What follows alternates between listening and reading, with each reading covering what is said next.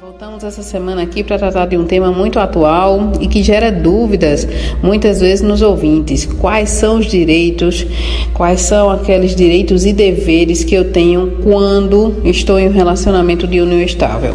Primeiro, é necessário definir o que é união estável e que ainda a gente encontra várias pessoas com dúvidas. Olha, o que, que eu faço, como é, quando é que eu considero, quando é que eu não considero união estável.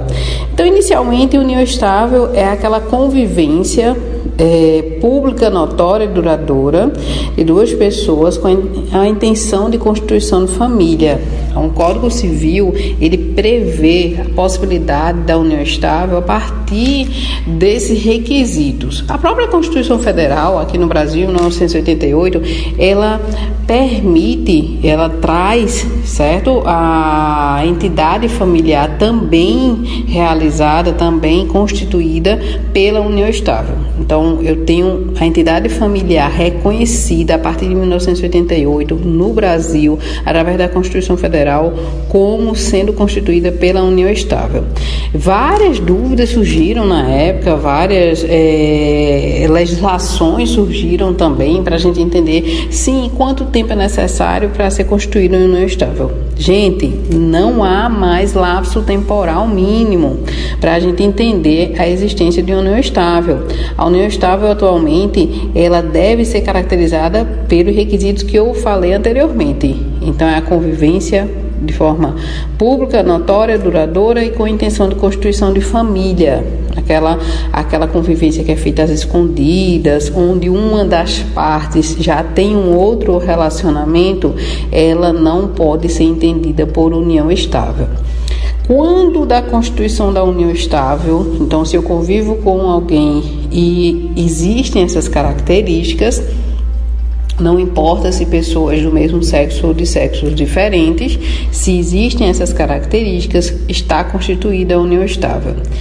E quais são os meus direitos e quais são os meus deveres? Os meus direitos na união estável são todos aqueles derivados de uma entidade familiar. Então eu tenho direito a regime de bens. Esse regime de bens ele pode ser constituído, certo? De forma legal, que seria o regime de comunhão parcial de bens, ou seja, divide-se tudo aquilo que foi constituído após o início da união estável.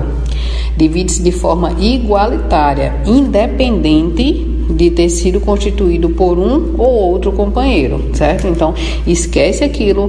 Ah, mas fui só eu que paguei, certo? Fui só eu que paguei o carro, fui só eu que paguei a casa.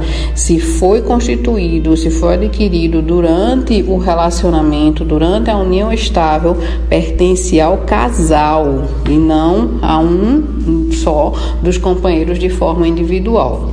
Então, eu tenho direito à constituição do regime. Ah, mas eu não quero esse regime, eu quero um outro regime. É possível também que a união estável seja reconhecida diretamente em cartório. Então, as pessoas vão lá na unidade cartorária e fazem a declaração, certo, da união estável, constituindo um regime diferente. Eu não sou obrigada a permanecer com o regime de comunhão parcial. Eu posso constituir sim um outro regime de, de partilha de bens. E aí as partes têm liberdade de escolher todos os regimes que estão descritos no Código Civil ou qualquer qualquer um que não vá de encontro à lei. Ok, então eu entendi que o meu regime de bens pode ser o regime legal, quando eu não faço essa escolha expressa, ou eu tenho um regime de bens que é constituído pelas partes quando eu vou no cartório e faço essa escolha expressa.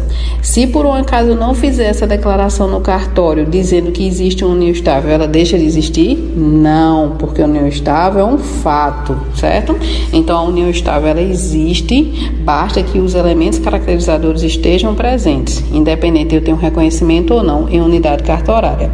Além disso, eu tenho todos os outros direitos derivados de uma entidade familiar. Tenho direito à pensão, tenho direito à sucessão, tenho direito aos alimentos, certo? A assistência e tudo isso aí, de forma individualizada, é caracterizado por todos aqueles elementos que já estão lá descritos no Código Civil, no Código Civil certo?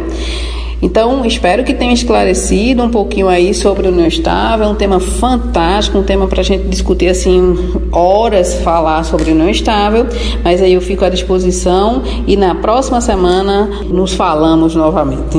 Até mais.